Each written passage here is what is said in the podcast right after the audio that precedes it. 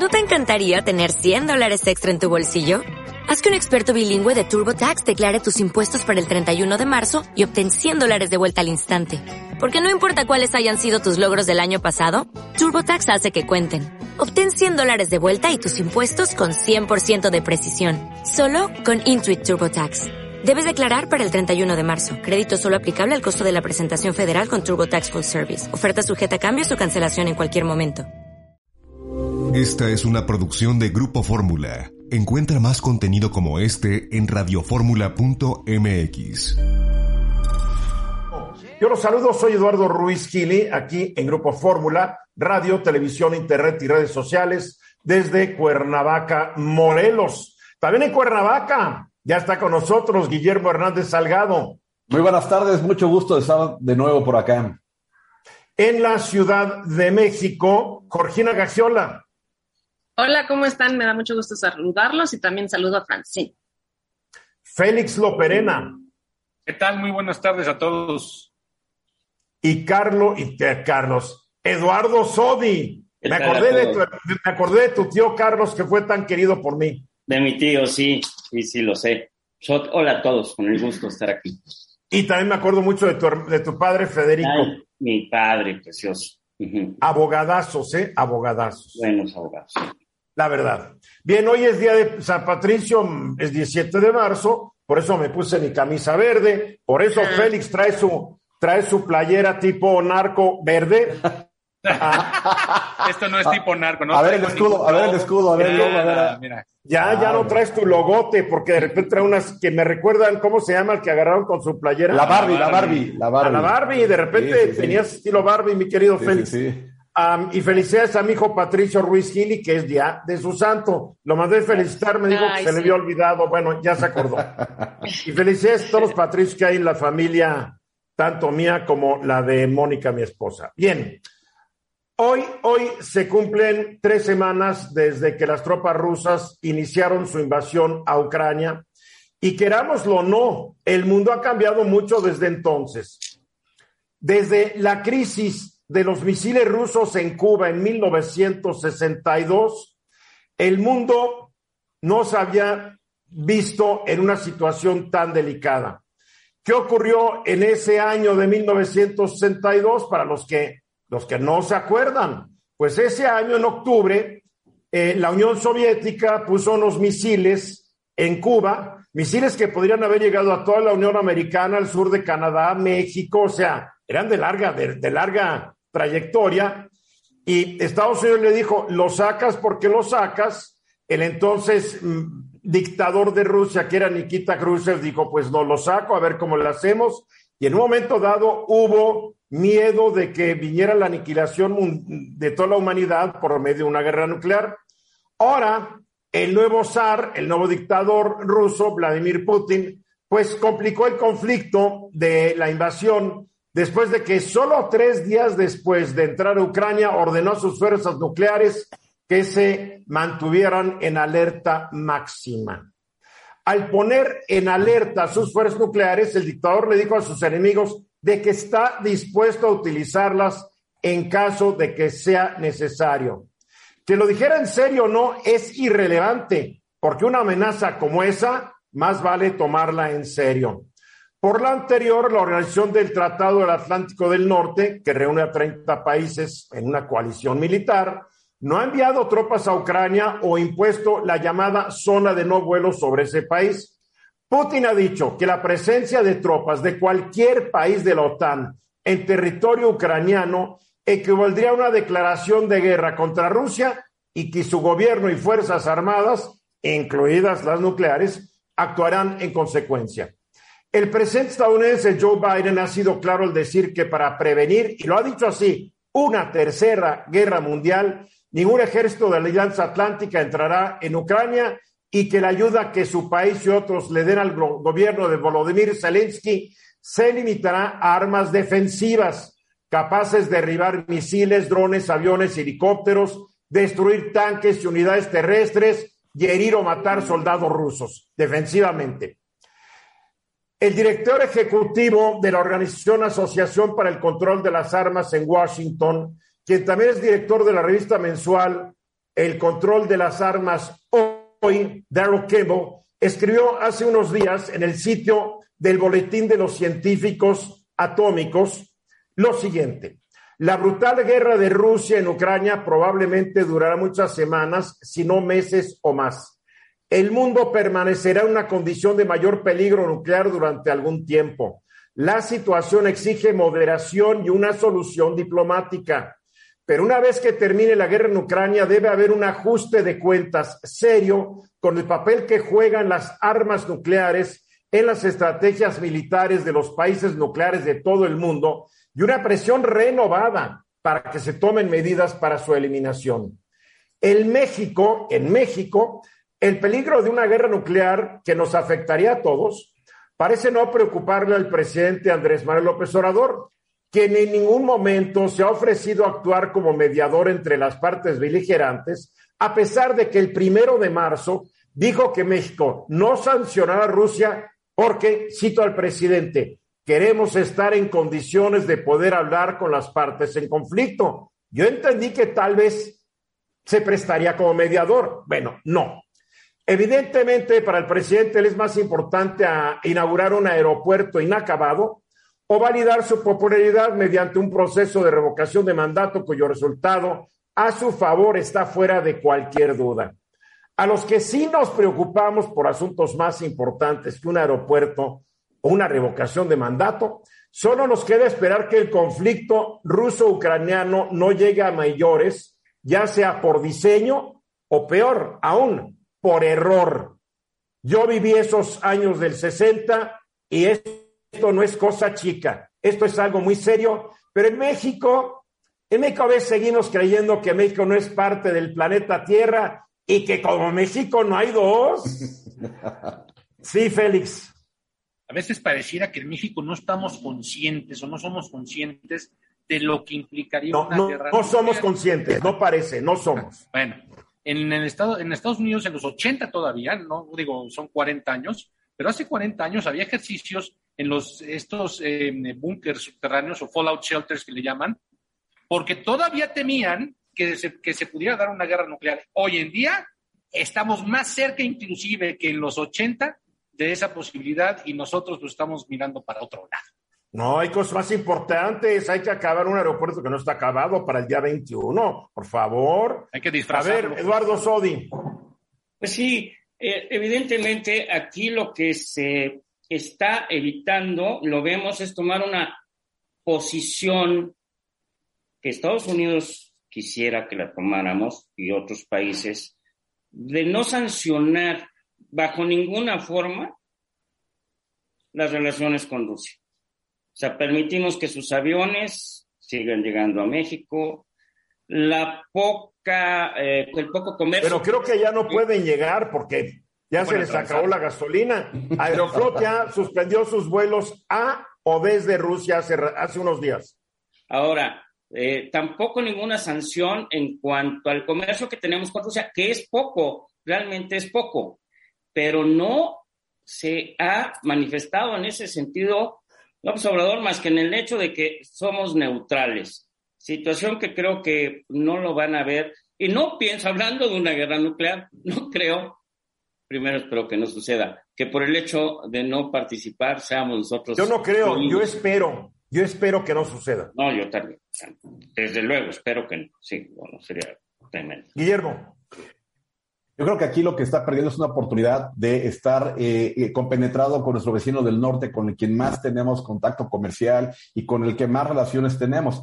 El hecho de poder brindar México, sus costas, sus fronteras y todo eso, y sus relaciones eh, de Rusia, creo que puede llegar a ser un momento en donde al futuro le pague algún dividendo. Nuestro primer socio comercial Estados Unidos, el segundo la Unión Europea, y como que le busca, bueno, el presidente les busca bronca a los dos ya habla maravillas del señor Putin, no entiendo nada. Georgina, nos queda poco tiempo. Bueno, pareciera como si no ser declararte neutral es como ser tapete de Estados Unidos, ¿no? Como si, si decir que estamos en contra de la guerra o decir que está mal que estén haciendo esto los rusos es ponernos del lado eh, de los malos americanos, ¿no? Que siempre vienen a nuestro país a invadirnos, etcétera, ¿no? Cómo hacerle el caldo a los Estados Unidos y la verdad es que somos un país soberano y podemos tener nuestra propia opinión. Pero no somos tierra de conquista, no hay que dar esa imagen.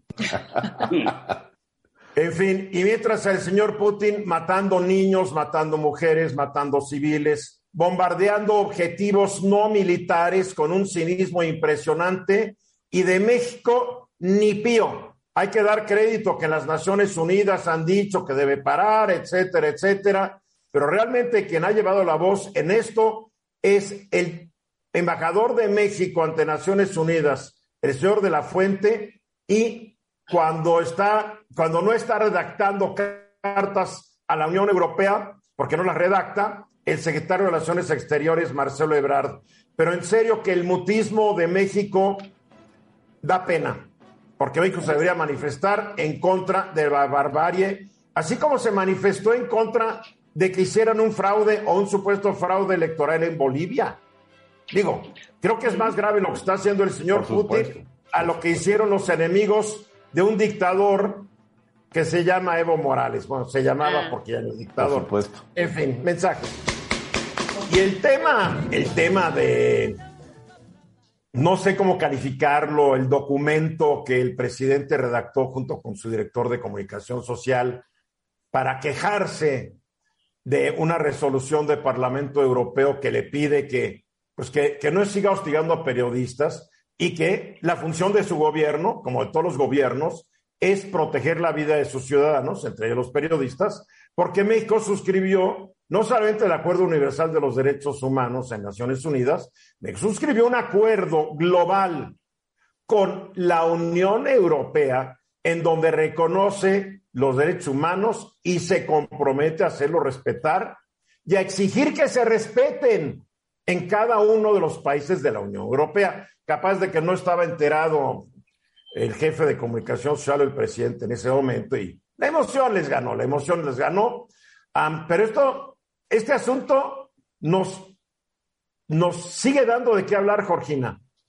Así es, el día de ayer el eurodiputado Leopoldo López, venezolano, pero tiene nacionalidad española, fue quien impulsó la resolución del Parlamento Europeo en donde se señala la gravedad de la situación de los periodistas en México, además de que asegura que la respuesta del presidente es indigna del lenguaje de un jefe de Estado y que insulta en lugar de atender la violencia. El presidente López Obrador los llamó injerencistas, borregos, antes eh, con una estrategia golpista y reaccionaria para afectar a su gobierno el eurodiputado asegura que no es injerencia, sino un señalamiento sobre el incumplimiento de una obligación, como bien estás explicando, de un país firmante de la Declaración Universal de Derechos Humanos. Y en este sentido, yo quería platicarles sobre el principio de no intervención, ya que eh, continuamente escuchamos que eh, tenemos que ser neutrales, que no nos podemos meter en los asuntos de los demás, etcétera. Y el origen de esta política pues, nos traslada a principios del siglo XX, cuando los movimientos sociales y políticos que se autoproclamaban eh, como gobernantes buscaban, a través de las potencias extranjeras, el reconocimiento como gobierno legítimo en territorio mexicano. Y a esto una práctica eh, que se consideraba menoscababa la soberanía de los estados, el secretario de Relaciones Exteriores entonces, Genaro Estrada, eh, durante la presidencia Pascual Ortiz Rubón, 1930-1932. El nopalito, el nopalito, así le decían. Envió una carta diplomática a los embajadores mexicanos en donde indicaba que México no iba a emitir juicios sobre las actividades que llevaban a cabo los gobiernos extranjeros dentro de sus fronteras. Y desde entonces se conoce como el principio de no intervención y como la doctrina Estrada. Sin embargo, en diferentes momentos de nuestra vida eh, en México, México sí ha tenido que participar, por ejemplo, rápidamente, pues después de la guerra civil, vinieron muchos españoles a nuestro país. Eh, por ejemplo, también en la guerra mundial, pues tuvimos que declararle la guerra a las potencias, ¿no? A Italia, Alemania y a Japón. O, por ejemplo, cuando eh, sí Bueno, pero le declaramos la guerra después de que unos submarinos alemanes hundieron a dos buques petroleros mexicanos. Se pues sí, ya una declaración de guerra. Ya, claro, ya una gran presión, ¿no? Eh, pero sí México ha sido muy metiche cuando le conviene. Exacto. Desconoció al gobierno fascista de España, que es una intromisión. Desconoció al gobierno eh, militar de Chile, es una intromisión. Desconoció al dictador nicaragüense Somoza y es. Así es. Ya, pero, ah, pero no desconoce al dictador actual de Nicaragua. O sea, o de Cuba. Y no, y justo lo que te quería decir es que eh, sí, el presidente está muy molesto por estos comentarios de los diputados del Parlamento Europeo. Sin embargo, él sí mandó a recoger a Evo Morales en un avión de la Fuerza Aérea Mexicana para traerlo a México y protegerlo. Acogió a Nicolás Maduro en su toma de protesta porque Maduro está perseguido y apoyó eh, las elecciones en Nicaragua para sostener a Daniel Ortega en el poder a pesar de la evidente ilegalidad. Entonces, él sí interfiere cuando se trata de gobiernos ilegales y con un gusto particular por los dictadores, diría yo. Bueno, apenas había terminado la votación en Chile, ya estaba felicitando a Boric cuando había terminado la elección de Estados Unidos, se negó durante semanas a reconocer el triunfo de Joe Biden.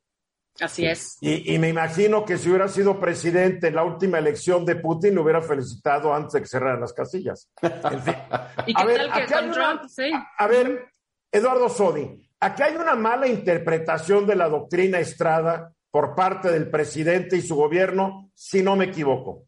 Sí, sí, sí. Lo que nos platica Georgina, esta carta que elaboró precisamente Genaro Estrada Félix, lo que traía como consecuencia era no el reconocimiento a los, a, los gobiernos, porque caían gobiernos, subían otros, caían, y entonces se establecía que eso está reconociendo a los gobiernos era hasta denigrante. Entonces la doctrina Estrada lo que establecía realmente era una cuestión de política exterior, simple y sencillamente si no estoy de acuerdo con el gobierno actual, retiro a todo, eh, a toda mi, área diplomática que se encuentra allá. Ese es realmente la doctrina Estrada. Reconocer o no reconocer a un gobierno. O sea, en México de facto se reconoce el gobierno que esté a cargo y punto. Por base a la doctrina Estrada no haces reconocimiento. O sea, la idea de la doctrina Estrada es no reconozcas o dejes de reconocer, simplemente retira a, tu, a tu consular, ¿no? Ahora, ¿qué es lo que pasa? Se utiliza la fracción, o sea, el presidente tiene la facultad de las relaciones internacionales, está establecida el dirigir la política exterior en la fracción décima del artículo 89 constitucional. Esa fracción lo que dice es que esta política exterior debe de ser bajo principios normativos de la autodeterminación de los pueblos. La no intervención, la solución pacífica de controversias.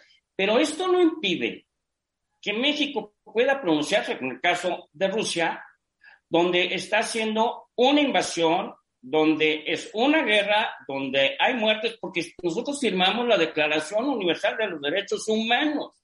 La Carta Universal de los Derechos Humanos de 10 de diciembre de 1948 obliga a México incluso a pronunciarse en contra de esta invasión. O sea que así como tenía todo el derecho el presidente a apoyar a Evo Morales, tiene todo el derecho a condenar la guerra Desde del dictador. exactamente. Bien, Félix.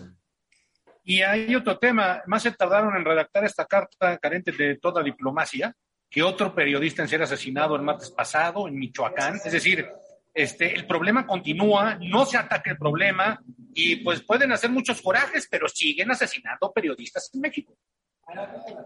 Lo mataron en Zitácuaro, Michoacán, es decir, que van dos muertos en Zitácuaro, Michoacán, en lo que va del año. Los dos trabajaban para el mismo portal Monitor Michoacán. Así es. Eh, Georgina. Sí, además, eh, hoy murieron, bueno, de estas tres semanas ya dicen que ha habido dos mil muertos en Rusia y eso es condenable, es decir, sí podemos expresarnos, pero sigue el gobierno sin querer pronunciarse sobre esta terrible guerra y esta matanza también de niños inocentes que estamos viendo en estas terribles imágenes. A ver si no pues se pronuncian en contra de los ucranianos, porque de acuerdo al Departamento de la Defensa de Estados Unidos citado por el Washington Post, han muerto siete mil soldados rusos. A ver si no repelan, no maten soldados rusos, por favor. Guillermo, Retomando lo que decíamos en el segmento anterior de que México no, no se pone del lado eh, de su primer socio y segundo socio comercial, bueno, parecería que este presidente, nuestro presidente, don Andrés Manuel López Obrador, no pierde la oportunidad de perder una oportunidad. Exactamente. Pues a ver si de repente no nos sigan las sanciones a nosotros. bueno, la verdad es que sí, o sea, si no, si en algún momento amenaza los intereses porque permite ciertas cosas o tolera ciertos temas con los rusos, seguramente sí, con la mano en la cintura nos van a poner un manotazo en la mesa. Claro. Ojalá no sea el caso. Ojalá prevalezca la cordura en ambos lados y creo que el presidente de México ganaría muchísimos puntos si se ofreciera como mediador del conflicto, porque él ha dicho que tiene una gran relación con Vladimir y que la lleva bien con Joe. Caray, si tienes la relación con ambos, diles, yo quiero dirimir esto y, me hago cuate de Vladimir también, no hay problema. Bueno, también lo puede aconsejar Trump, ¿no? Cuando quiera hablar con Putin, que también fueron muy amigos. O con Vladimir, ¿acuerdas cómo, cómo Putin amenazó a Vladimir de no darle armas que no le ayudó a, fastidiar a Joe Biden. Sí, exacto. Ah, es, cierto. México se ha distinguido en ser intermediario, mediador de muchos conflictos en Centro Sudamérica. Esta sería una oportunidad que el presidente debería aprovechar. Le daría mucho prestigio en el mundo y mucho prestigio en México, hasta entre quienes no son sus seguidores. Sí es. La verdad. Así es. Exactamente un minuto después de la hora el Aeropuerto Internacional Felipe Ángeles es internacional porque el gobierno de México así lo designó. Falta que las autoridades aeronáuticas internacionales también así lo designen, porque el único vuelo internacional que va a llegar es uno de una línea quebrada y muy peligrosa, que es una aerolínea venezolana. En fin, pero va a ser de las más alejadas del centro de una ciudad, contrario a lo que hoy sucede, porque hoy el aeropuerto de la Ciudad de México, el Benito Juárez, está muy cerca del centro de la ciudad y los turistas cuando viajan les gusta estar en hoteles que, vamos a decir, sean céntricos. Pero la IFA, como son las siglas de este aeropuerto, pues va a estar acá hasta casa del diablo. No me refiero en kilómetros, sino en tiempo transcurrido. Va a estar, por ejemplo, en París hay un aeropuerto que es el París-Vatry, está a 131 millas del aeropuerto. Obviamente la gente se tarda horas en ir y venir. Pero está el aeropuerto Oslo Torp en la capital noruega, eh, una hora 28 minutos para llegar a ese aeropuerto. Está el aeropuerto de Múnich Occidente, Múnich Oeste en la ciudad alemana, hora 17 minutos. Está el aeropuerto Hahn de Frankfurt, más de una hora. Está el aeropuerto Oxford de Londres, pues también 61 millas, pues la gente se tarda un rato. Entonces México va a acabar dentro de esta lista de aeropuertos lejanos. Entonces, si buscábamos una distinción, ya la va a tener el AIFA. Tal vez el aeropuerto más lejano al centro de una ciudad en el mundo. Y no por los kilómetros, por las malas vialidades que todavía ayer estaban trabajando para poder acabar el 21 de marzo, por lo menos para que parezca que terminaron. A ver, los tiempos, los tiempos, ¿de acuerdo al gobierno o de acuerdo a ti, Guillermo? No, mira, eh, como sabemos, en cuatro días se va a inaugurar este aeropuerto y yo me quiero referir a, dos de tantos puntos que se pueden eh, discutir sobre esto, la distancia y los medios para llegar. Yo tengo una tabla que me permitía hacer en relación al kilometraje que hay de un lugar céntrico de la ciudad con respecto a su aeropuerto más cercano. aquí en México el, más, el, único que tiene y en algunas ciudades quizás el internacional. Porque el, tema de la distancia, pues depende mucho de, si ese día llovió, si no llovió, la hora. Es, no es lo mismo ir en la mañana del centro de la ciudad al aeropuerto que de regreso. Ya, estás, ya estás tratando de arreglar la cosa. No, no, no, pero fíjate, está bien fácil. que quieras quedar bien, no hay problema. No, no, no. A mí me, me interesa transmitir la realidad. De la colonia del Valle, que quizás es un lugar sumamente céntrico de, la Ciudad de México, al nuevo aeropuerto que se va a, inaugurar, son 55 kilómetros, así de fácil. Todo esto lo dijiste con, base en Google Maps. Todo esto lo saqué con Google, Google Maps y es tal cual lo que marca. El tiempo estimado dice que es una hora treinta, pero insisto, no es una referencia que pueda ser fiable. Actualmente, de la Colonia del Valle al aeropuerto que todos conocemos, el Internacional de la Ciudad de México o el Benito Juárez, son 15 kilómetros, ¿de acuerdo?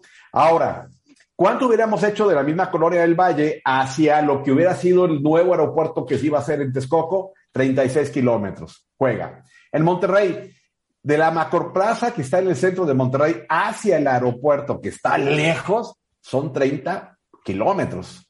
En Guadalajara, del A ver, pero ¿cuánto tiempo haces más o menos? 30 minutos más o menos es lo que dijo Google, ¿sí? Eh, aparte allí en, en está el artículo con los enlaces para que uno pueda checar lo, que dice. Lo hubieras hecho con Zoom, porque Zoom te hubiera dado los tiempos más reales o con, o con, con Google, el de navegación. Con, el, con, el, con lo que tenemos del Google Maps da tiempos bastante atinados. ¿Sí? Ah, bueno. Ok, Guadalajara, del centro de Guadalajara al aeropuerto son 22 kilómetros y dicen que son 40 minutos. En Mexicali, curiosamente es una ciudad muy pequeña y el aeropuerto está lejos, lejos, lejos. Del centro cívico de Mexicali, que es una zona muy céntrica, hacia el aeropuerto son 25 kilómetros y se, se estiman 30 minutos. En Nueva York, del Times Square, que es un lugar muy céntrico en Manhattan, hacia el aeropuerto de JFK, el John F. Kennedy, 27 kilómetros. En Los Ángeles, California, del mero centro de Los Ángeles, California, hacia el aeropuerto LAX, 26 kilómetros, 30 minutos más o menos es lo que dicen. En Madrid, si, te estás, si estás en la estación que es muy céntrica, que se llama Nuevos Ministerios, donde coinciden varias, eh, varias rutas del metro, y de ahí te vas al aeropuerto, al, Adolfo Suárez, que es el de Barajas, son 26 kilómetros. Si te vas a París y del Arco del Triunfo te quieres ir al aeropuerto Charles de Gaulle, 30 kilómetros, 40 minutos más o menos. Ya estaba yo pensando mal del Arco del Triunfo. Pues, Exacto. bueno, por ahí por donde se pasan muchas cosas aquí en México. Oye, el aeropuerto Muy seguido. que mucho, que es el de Tuxtla, que realmente está en el municipio de Chiapa de Corzo, el aeropuerto internacional Ángel Albino Corzo, que es el nombre de mi tío bisabuelo, 30 minutos, 38 minutos, es lo que haces 40 minutos. Y está lejos, ¿eh? ¿Cuántos kilómetros? ¿Cuántos 32 kilómetros, Fíjate, 32 kilómetros. El de París, 30 kilómetros. Londres, 30 kilómetros. El de Buenos Aires, que está también súper lejos. Si estás del obelisco y de ahí te vas a Ezeiza, 30 kilo, 31 kilómetros. Y en Bogotá, del centro andino, que es una plaza comercial muy céntrica, hacia el aeropuerto El Dorado, 30 kilómetros. El promedio de todos estos aeropuertos, quitando el nuevo que vamos a estrenar, es de 27 kilómetros. Y el aeropuerto Felipe Ángeles está a 55 kilómetros, lo cual indica que está al doble de tiempo. El problema además es que nos dijeron va a estar todas las vialidades, va a haber un tren rápido, va a haber esto, esto y aquello. Y como el presidente, así como Marcelo Ebrard, decidió que en tal fecha se iba a inaugurar su obra, así como Ebrard inauguró la línea 12 a como estuviera, ahora se va a inaugurar el AIFA a como esté, pues sin las vialidades, sin el tren rápido y sin nada. Y lo bueno es que le van a decir las aerolíneas, el pasajero internacional, en vez de llegar tres horas antes, que llegue dos, y el pasajero nacional, en vez de llegar dos horas antes, que llegue una. Ajá. Menos les van a certificar el aeropuerto, porque estas son medidas internacionales.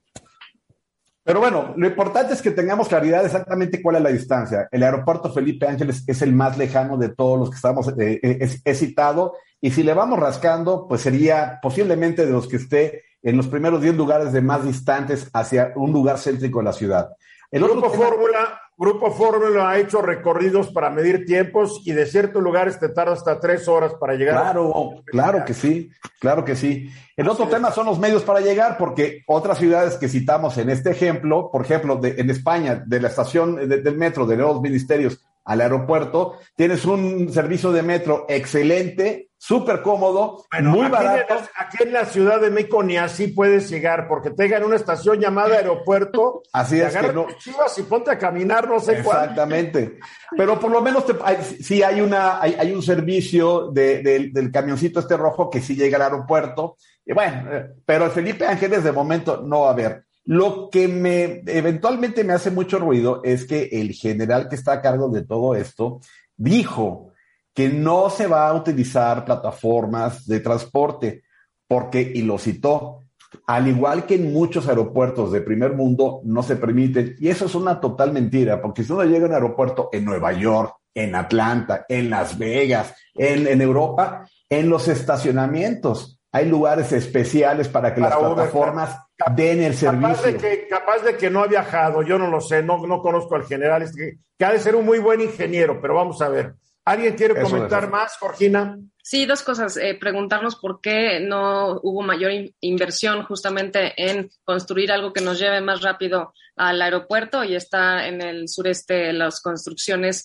que pues nos han eh, quitado muchísimo presupuesto. Y, un, y un comentario rapidísimo. Felipe Ángeles fue un general de, fue el general de guerra de Madero y curiosamente Madero y este general lucharon eh, contra la no reelección. Qué bueno, es buen ejemplo, te está dando una buena señal. Caray, qué mal pensada. A ver, rápidamente, Eduardo Sodi. Bueno, pues a ver, el presidente dice que se va a levantar a las 4 de la mañana para salir a las 5 y, demostrarnos que llega muy rápido. Pero recordemos que van con un protocolo de seguridad en donde todas las calles van cerradas por donde va a pasar el presidente y obviamente... Ahora yo creo que lo democrático sería que se vaya en un Uber, ah, no, porque no, van a poder llegar, que se vaya, no sé, en un, una combi. a, ver, a las 2 de la tarde. Hombre, a las 7. Ojo, el Uber puede llegar, pero no puede recoger, ¿eh? Y aparte, el 21 de marzo es día inhábil, o sea que va a haber menos tráfico. Las chances de que lleguen son 100%. Bueno, mi pronóstico es que después de 2024 va a enfrentar un futuro incierto dicho aeropuerto, tal vez acabe como un aeropuerto regional para esa zona del Valle de México. Es lo que yo estoy pensando, pero en fin, puedo estar equivocado. Vamos a los mensajes y regresamos. De 17 minutos después de la hora. Créanlo o no, pero hay personas, hombres, que después de divorciarse, cometen la indignidad de ni molestarse en mantener, ya no a su ex esposa, a los hijos que tuvieron con ella. Claro, el fin de semana son los héroes de la película, la pobre ex esposa lidiando con los problemas económicos. Y la ley, la ley dice que, que quienes no cumplen con sus obligaciones, el famoso, la, el mantenimiento de los hijos, pues podrían ser, irse a la cárcel. Sin embargo, esto aparentemente va a cambiar, Eduardo Sodi. Sí, eh, precisamente como lo acabas de decir, en el Código Penal, hablamos de la Ciudad de México y de otros estados, desde luego, se establece que es delito aquel que deja de cumplir con sus obligaciones alimentarias. Y tiene una pena que va de los 3 a 5 años de prisión. O sea, que nunca acaban en la cárcel, pagan un... Tienen que pagar, no, no acaban en la, en la cárcel porque se puede sustituir la pena precisamente con el pago del daño causado. Se llama reparación del daño. Y entonces, bueno, pues, cumplen con su pensión alimenticia y salen, ¿no? Bueno, el próximo 23 de marzo, la primera sala de la Suprema Corte de Justicia de la Nación va a resolver sobre la constitucionalidad del artículo 193 de la Ciudad de México. Y el proyecto que fue subido por la propia Corte establece el proyecto, además eh, eh, lo elabora Alfredo Gutiérrez Ortiz Mena, eh, y en lo que se señala es que es una pena que va más allá de lo que la Constitución establece para este tipo de, para castigar a las personas, ¿no? Entonces, van a declarar inconstitucional este artículo, así viene el proyecto, son cinco ministros, ¿no? Porque es desproporcional esta pena para alguien que incumple con su obligación alimentar. Y dentro del proyecto se señala que hay otros mecanismos para lograr el cumplimiento de la obligación, lo que no es cierto. Realmente no es cierto. En los juicios familiares, los jueces que podrían dar y dictar muchas medidas para lograr el cumplimiento de las obligaciones alimentarias no lo hacen. Y una de las medidas que realmente podía producir ese cumplimiento era esta denuncia como delito. Además, caray, de verdad es criminal no cumplir con los alimentos para los hijos. A ver, una pregunta, una pregunta. Dicen que es anticonstitucional, que es inhumano, que es cruel y que es exagerado. ¿Qué es más cruel? Tener a los hijos en una total indefensión de no poder comer y vestirse como podrían comer y vestirse en caso de el desobligado diera el dinero? ¿Dónde está el derecho? ¿A quién tiene que proteger y a quién tiene que tutelar fundamentalmente el Estado? ¿A un hombre o mujer, porque también se da el caso, desobligado o a, a unos niños que pueden ser víctimas inocentes? No entiendo. No, además escuchemos, o sea, ¿de qué estamos hablando? Es a la gente que necesita alimentos. Los alimentos comprenden techo, vestido, este, desde luego, doctores, medicinas. Educación. Comida propiamente dicha, ¿no? Mm. Entonces, uno de los criterios que se dice en esta resolución es que además, estando en la cárcel el individuo, pues no puede trabajar para pagar los alimentos. Por Dios, si llegamos a una denuncia es porque no los está pagando. Trabaja. Qué tontería que ven que de repente hay individuos que tienen muchos bienes para poder responder, ¿no? Hay gente con mucho dinero que no cumple con su obligación alimentaria, muchísimo. Entonces, quien quiera quedar, ya es un hecho de que se va a aprobar esto o de los. No, no, es el proyecto que eh, pone a consideración el ministro Ortiz Mena, Gutiérrez Ortiz Mena, y en la, en la primera sala de la Corte está el ministro Jorge Mario Pardo Rebolledo, la ministra Ana Margarita Ríos Farjat, la ministra Norma, Lucía Piña Hernández y el ministro Juan Luis González Alcántara Carrancá. Vaya, eh, se necesita para aprobarse, pues, se puede aprobar por mayoría, ¿no? Es, este proyecto, vamos a ver qué dicen los ministros. Yo yo esperaría que no lo aprueben. Aquí lo que hay que ver es qué dicen las ministras. Exacto. Claro. Yo creo que es muy importante que se pongan en zapatos de tantas mujeres. Claro. Que sufren esta bellaquez de unos verdaderos villanos. Corgina. Y, Georgina. Sí, además eh, estoy súper de acuerdo contigo, Eduardo, porque eh, pues era el único mecanismo para obligarlos, ¿no? Ya, y sí se tomaban medidas, eh, y sí te ibas a un pleito y tal, pero sí se tomaban medidas, y en ese temor de, de, ser encarcelado, pues sí cumplían o restituían, ¿no? El daño.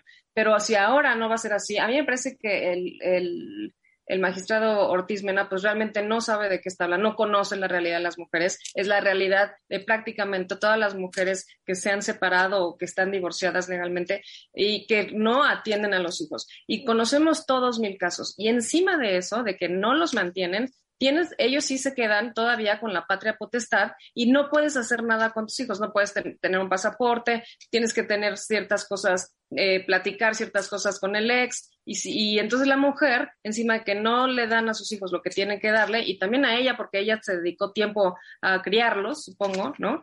Eh, encima tienes que ponerte de acuerdo y, no, y ellos no pierden la patria potestad, ¿no? Es increíble, es, es totalmente injusta la ley. Ojalá, mira, yo, yo todavía me sigo preguntando por qué este ministro llegó a la Suprema Corte, no tenía mayor experiencia, tampoco nunca entendí por qué llegó a ser director del SAT, pero Calderón creo que es el que lo lanzó, ¿no? No sé, creo que sí, creo que fue Calderón. Y fue Calderón. su experiencia nada más fue algún par de años en la Administración General, creo que la Auditoría Fiscal del SAT. Fue, otra de las puntadas que nos heredó Calderón. En su, currículum, lo que pasa es que decía que era nieto de, y entonces, pues, ¿no? Claro, era nieto de quien fue muy poderoso secretario de Hacienda y Crédito Público, Antonio Ortiz Mena. Y yo creo que esto fue para Calderón congraciarse con ciertos grupos priistas y de poder. Sí, sí, sí. Ah, bueno, ya está ahí el señor, ya lleva muchos años, pero como tú dices, Jorgina, ojalá entienda, ¿eh? Las mujeres no tenemos hijas, hijos solas, ¿eh? O sea, participa un señor. Entonces, si así va a ser, bueno, pues entonces también habría que cambiar muchas cosas en ese sentido, ¿no? A ver, Félix, rápidamente. Rápido. Eh, también habría que ver la forma de evitar que muchos señores lo que hacen para no pagar, es decir, no tengo trabajo o no me pagan y lo que hacen es que el trabajo se los pagan por fuera, en efectivo, a cuentas de otras personas. Y entonces así se evitan pagar. No tienen abuela, porque además, digo, como tú decías, no, ¿cómo, ¿por qué van a pagar los niños? Pero además, pues no sé qué herramientas puede proporcionar el derecho para evitar que esta gente le dé la vuelta por los recovecos, que no son pocos, para no pagar. Creo que el derecho de herramientas, pero nadie se atreve a utilizarlas ante pues, un poder judicial que como que ahí está, ¿no? En ese sentido, Eduardo. Sí, por eso la ley debe de cambiar, debe modificarse ahora que viene el nuevo Código de Procedimientos Nacionales. Debe de modificarse y debe darse a los jueces familiares instrucciones precisas, ni siquiera ponérselos a su consideración. Hay que darles instrucciones a los jueces pendientes para que se pueda lograr el cumplimiento de la obligación. Embargos de cuentas, embargos de casas, pero de entrada, ¿no? Primero dime si ganas o no ganas dinero y cuánto ganas, ¿no? Y como dice Félix, los patrones, jefes son cómplices de los que deben y se hacen cómplices para que no paguen. La Suprema Corte debe privilegiar los derechos de los niños. Es lo que me queda claro. Y también cuidar a las mujeres. y regresamos. México es un país, no ahorita, la historia de México es de una gran violencia. Igual que la de Estados Unidos. ¿Por qué creen que en Estados Unidos son tan populares las películas de vaqueros donde todos se dan de balazos? Porque esa es parte de la historia y la tradición eh, armamentista de Estados Unidos. Estados Unidos es un país donde la pistola impuso la ley. Y hoy, pues, en la mayoría de los estados de Estados Unidos, uno puede traer pistola al cinto o hasta una ametralladora y nadie dice nada. Es parte de la cultura. Pero la cultura de México también es muy violenta porque el país, antes y después de su independencia, siempre tuvo movimientos revolucionarios, cuartelazos, movimientos sociales que fueron reprimidos de una manera sangrienta. Muchos no nos enteramos porque durante los años del PRI todo estaba controlado, a menos que fuera ya algo muy escandaloso y en público, no nos enteramos de la represión ni de las luchas que sostenían las bandas delincuenciales de aquellas épocas en donde también se mataban. Sin embargo, en una sociedad abierta como la que es la nuestra, en una sociedad donde ya es muy difícil ocultar las cosas, pues nos enteramos de lo que está ocurriendo. Ayer nos enteramos que otra vez hubo una matazón en la ciudad de Zacatecas, si no me falla la memoria, una familia, siete muertos, el gobernador eh, el gobernador Monreal, no el bueno, no, el, que está, el que está de senador es el bueno, el que está ahí de gobernador es el defectuoso, David, Monreal, otra vez diciendo vamos a encontrar a los culpables, bla, bla, bla. Entonces, hay mucha violencia y Félix, tú nos traes una, una idea de cuáles son las ciudades más violentas de México, de acuerdo a los datos oficiales. De acuerdo a los datos oficiales, las ciudades y o los municipios más violentos que hay en el país, fíjate, de acuerdo con un estudio del Institute for Health Metrics and Evaluation de la Universidad de Washington, México ocupaba el octavo lugar mundial en porcentaje de muertes por homicidio en 2019. Todavía no actualizan el estudio, ojalá lo hagan pronto para ver cómo ha evolucionado este tema. La tasa este nacional. Quiero, quiero aclarar, este instituto eh, que depende de la Universidad de Washington, como tú lo dijiste, es excelente porque está llevando la contabilidad de muertos por COVID en todo el mundo y en México también, considerando los las muertes en exceso que los gobiernos muy convenientemente no meten en su contabilidad. Así es, ellos hacen un conteo realmente al, al renglón. Y la tasa de homicidios en nuestro país en 2021, el promedio, digamos, nacional, fue de 26, 26 muertes por cada 100 mil habitantes. Ese es el promedio de 2021 en México. Y otra vez aclarar, de acuerdo a la Organización Mundial de la Salud, cuando una región, una ciudad, un pueblo, un municipio o todo un país rebasa los 10 muertos por cada 100 mil habitantes, para la Organización Mundial de la Salud es que hay una epidemia, epidemia, de homicidios. Y en México no hay una epidemia, es lo que sigue. Pues vamos a ver, Vamos a los números nada más para que se den una idea. Hay ciudades, hay municipios como Tulum, en Quintana Roo, tiene una tasa de homicidios de 208.5 por cada 100 mil habitantes. de las más altas del mundo. Del mundo. Estamos hablando de más de 182 el promedio nacional y más de 198 de lo que debería, lo que es aceptable para la Organización Mundial de la Salud. Zamora, Michoacán. Michoacán tiene un problema serio. Zamora tiene eh, una tasa de 190 asesinatos por cada 100 mil habitantes, pero Cotija tiene 152.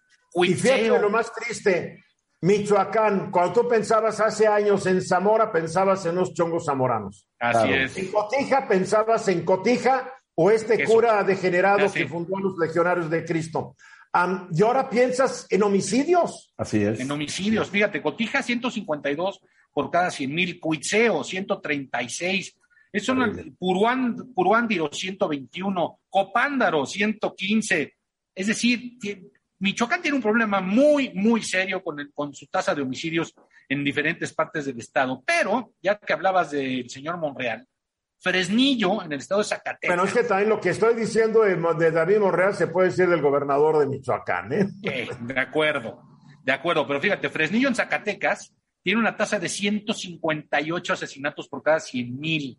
Nada más para General Estrada, Zacatecas, 256 por cada 100 mil. Valparaíso, Zacatecas, 151 por cada 100 mil. Oye, ¿qué es esto? Es, esto es de verdad más salvaje que en el viejo oeste. Y además, no solo eso, también vemos el, el fenómeno en el que han expulsado de pueblos enteros a la gente en Zacatecas y se han tenido que salir con nada en las manos. Hasta las mascotas dejaron porque, porque el crimen organizado los expulsó. Como si estuvieran en Ucrania. Así es. Literal, literalmente. Ahora, todas estas tasas están por encima del promedio nacional. A ver, danos las de Baja California y las de Guerrero y las de Morelos. ahí te va.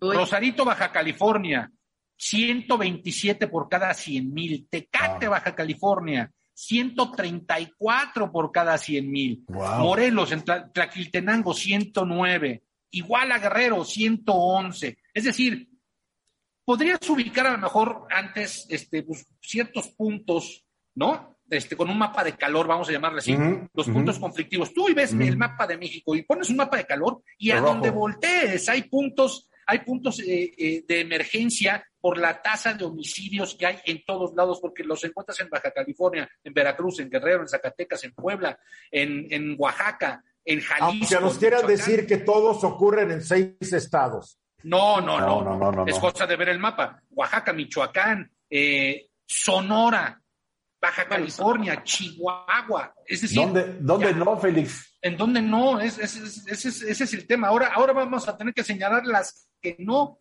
las que no son tan violentas. ¿Y qué tenemos que hacer? A ver, los criminales tienen poder económico, poder de fuego, y los ciudadanos son los que acaban sufriendo las consecuencias. Y el problema es multifactorial, porque parte el importante problema lo constituyen la corrupción, las policías, la impunidad, los ministerios públicos y jueces que son o comprados o amenazados, plata o plomo, y un Estado que no ha logrado eh, realizar cambios en estas áreas, no de ahora, ¿eh? lo venimos arrastrando de mucho tiempo y desgraciadamente el panorama no solo es, no es alentador, es preocupante porque cada vez se descompone más. Corgina. Sí, yo la primera vez que escuché eh, que se decía que no había Estado de Derecho fue cuando era el presidente Cedillo eh, creo que había pasado aguas blancas, ¿no? Pero, y ahora, retomando tus palabras, es que el crimen organizado tiene poder económico, tiene poder de fuego, pero también tiene el gran poder de la impunidad. Yo creo que eso es lo que también los hace muy poderosos, porque no les pasa absolutamente nada. Y saben que es lo peor también, creo que ya estamos acostumbrados a esto, ya no te sorprende que hay siete muertos esta mañana, que hay nueve colgados de un puente no sé dónde, eh, ya estamos tan acostumbrados a que no pase nada, es, decir, si un día los detienen, eso sí nos va a sorprender. Es que te acostumbras. Pierdes capacidad de sorpresa. Ya lo ves como parte de lo cotidiano. Guillermo. Terrible. Y hay otro, otro tema, Félix. Eh, la delincuencia organizada tiene la gran ventaja que enfrente tiene al gobierno desorganizado. Y cuando juntas esos dos elementos, pues realmente sucede que estos muchachos eh, de, los, eh, los, criminales pueden hacer lo que se les dé la gana, aunado que a esta ecuación hay que agregarle los intereses que puede haber en el gobierno.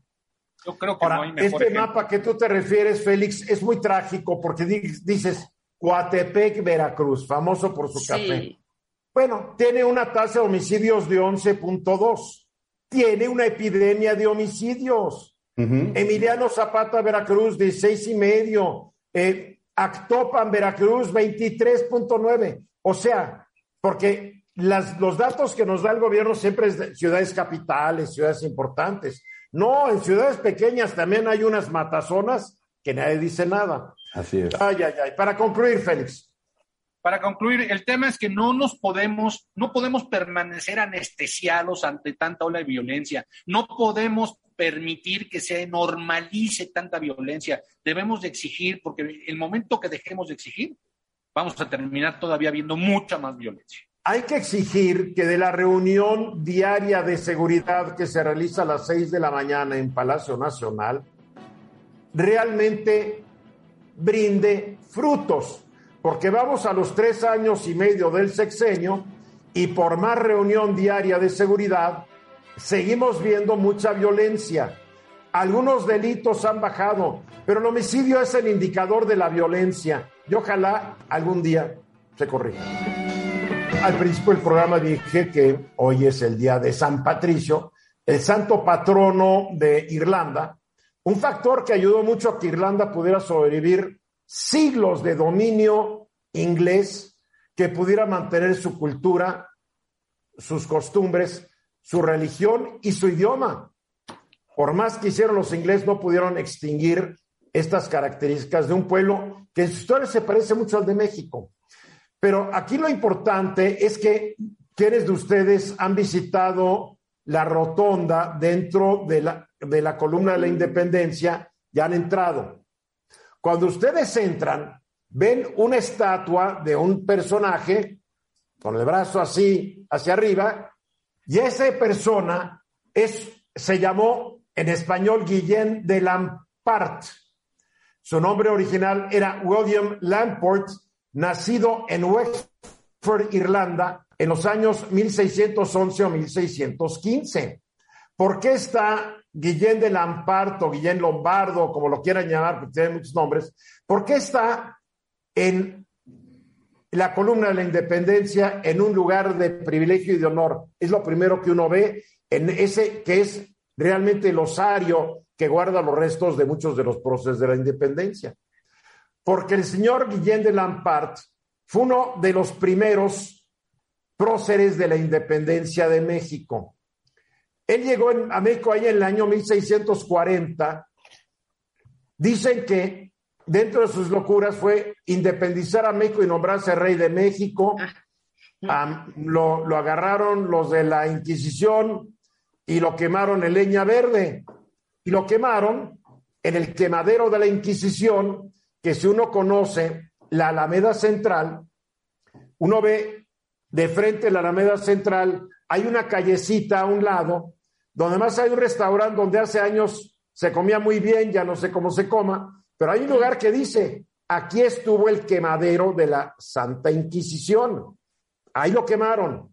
Entonces, eh, es un personaje controversial, controvertido, pero se le considera uno de los próceres de la independencia de México, porque ya en el siglo XVII, ahí por el año 1658, 59, quería independizar a México de la corona española.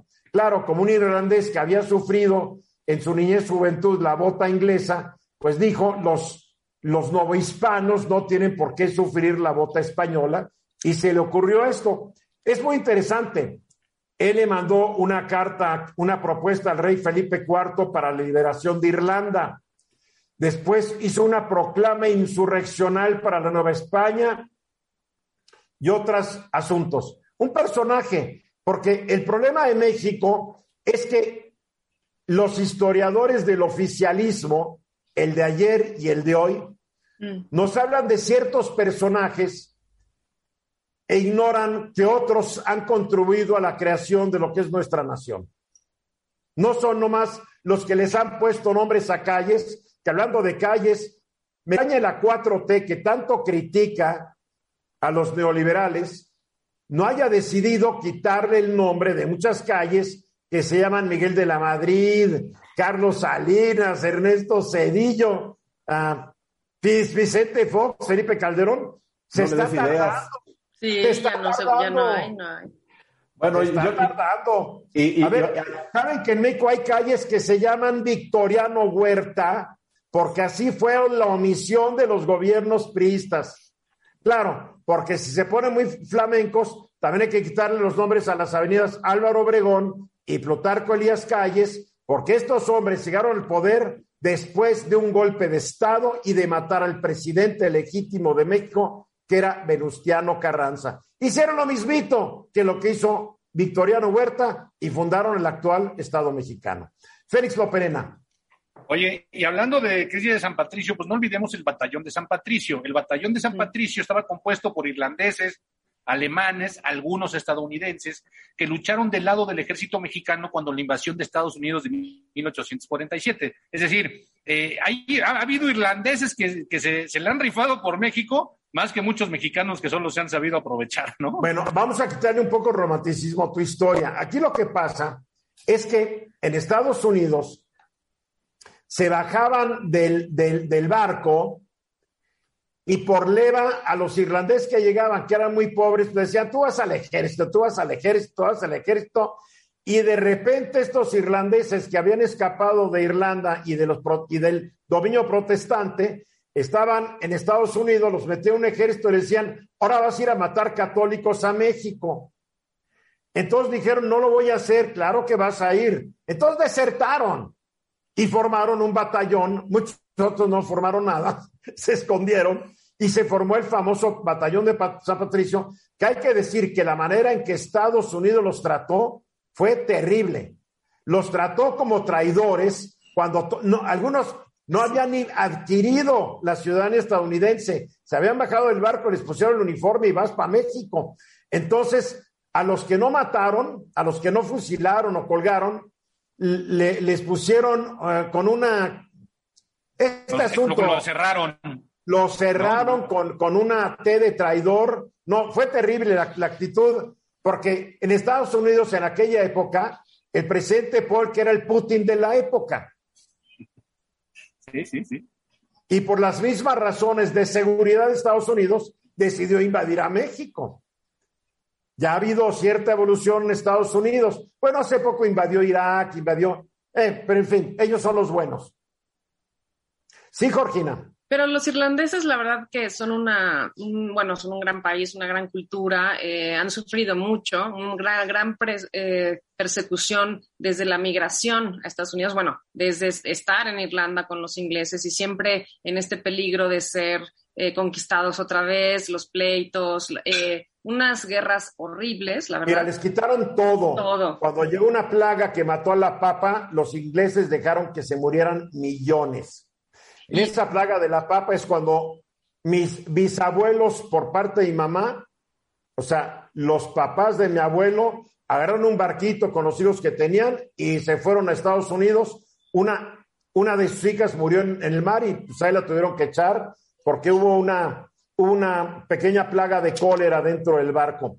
Entonces se han sufrido. Después llegaron a Estados Unidos, país protestante. Durante mucho tiempo también los trataron de la patada porque eran católicos en un país que detestaba y en gran medida sigue detestando a los católicos. O sea, hay mucha historia en esto, mucha historia. Hace, poquito volví a ver la película En el nombre del Padre, eh, que tiene una música increíble de YouTube, y entonces solo para recordarla y recomendársela a nuestro auditorio. YouTube es un grupo ahí podemos encontrar, irlandés, claro. Y, podemos recordar un poco de eso. algunos datos curiosos. Eh, de San Patricio o de, señor, que hoy se conmemora con la muerte de, él se llamaba realmente Maewin Sukat, según la propia publicación católica Aleteia, y no era irlandés, él nació en Escocia, pero fue, secuestrado, robado por unos piratas que lo vendieron en Irlanda. Y entonces ya en Irlanda él se convirtió en sacerdote. Y hay unos, unos datos curiosos, por ejemplo, los que no se visten de verde, eh, los puedes pellizcar eh, en base a, la tradición. Y hoy se celebra con cerveza. Así es, así es. ¿Eh? Muy bien. Es una buena borrachera, ¿eh? él nació, él nació en la parte casi al norte, casi en la frontera, casi cerca del muro de Adriano, en lo que aquella época era la Britania romana sí. En el año 385. Lo, estoy viendo, ¿eh? no lo traigo en la memoria. Muy bien, ya nos vamos, nos tenemos que ir. Corgina Gagiola, gracias. Gracias a ustedes. Una cerveza por el Día de San Patricio. Eso. Una, ¿Cómo se llama la que es oscura, oscura? ¿La Guinness? Guinness. Una Guinness. Una Guinness. Eduardo Sodi, gracias. Gracias a ustedes. Félix Loperena, Guillermo Hernández, gracias. Gracias. Soy Eduardo Ruiz Gili, mañana, 3.30 de la tarde, centro, estoy de regreso. Esta fue una producción de Grupo Fórmula. Encuentra más contenido como este en radioformula.mx.